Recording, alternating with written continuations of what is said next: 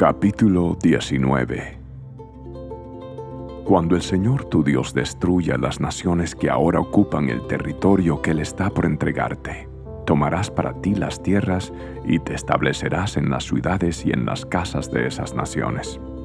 Luego, deberás apartar tres ciudades de refugio en la tierra que el Señor tu Dios te da. Estudia el territorio y divide en tres regiones esa tierra que el Señor tu Dios te da, de modo que haya una de las ciudades en cada región. Entonces cualquier persona que haya matado a otra podrá huir a una de las ciudades de refugio para ponerse a salvo.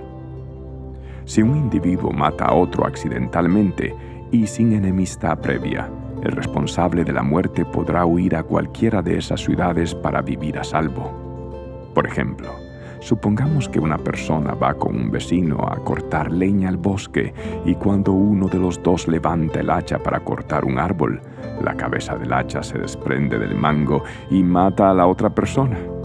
En tales casos, el responsable de la muerte puede huir a una de las ciudades de refugio para vivir a salvo. Si la ciudad de refugio más cercana quedara demasiado lejos, un vengador enfurecido podría rastrear al que causó la muerte y quitarle la vida. En ese caso, la persona moriría injustamente, porque nunca antes había mostrado enemistad hacia el muerto. Por esa razón, te ordeno que apartes tres ciudades de refugio.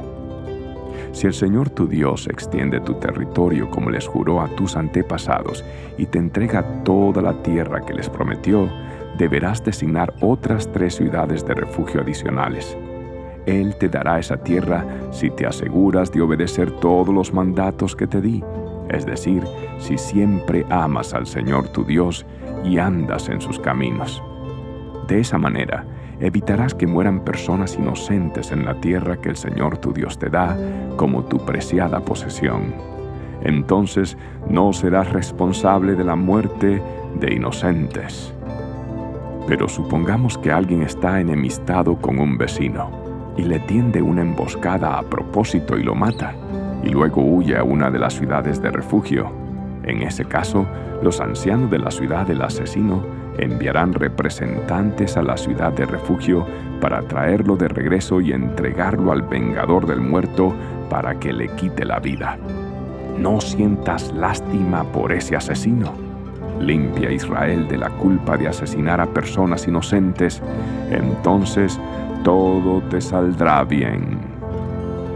Cuando llegues a la tierra que el Señor tu Dios te da como preciada posesión, nunca le robes terreno a otro, cambiando de lugar los límites de propiedad que tus antepasados establecieron. No condenes a nadie por algún crimen o delito basado en el testimonio de un solo testigo. Los hechos del caso deben ser establecidos por el testimonio de dos o tres testigos.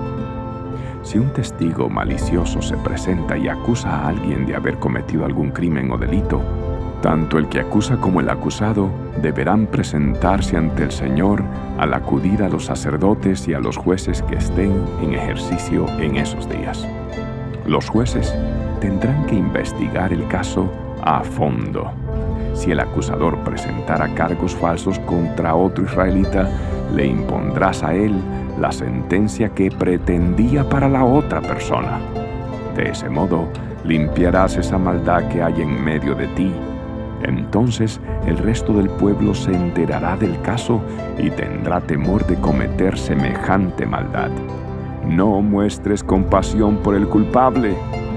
La regla que seguirás es vida por vida, ojo por ojo, diente por diente, mano por mano, pie por pie.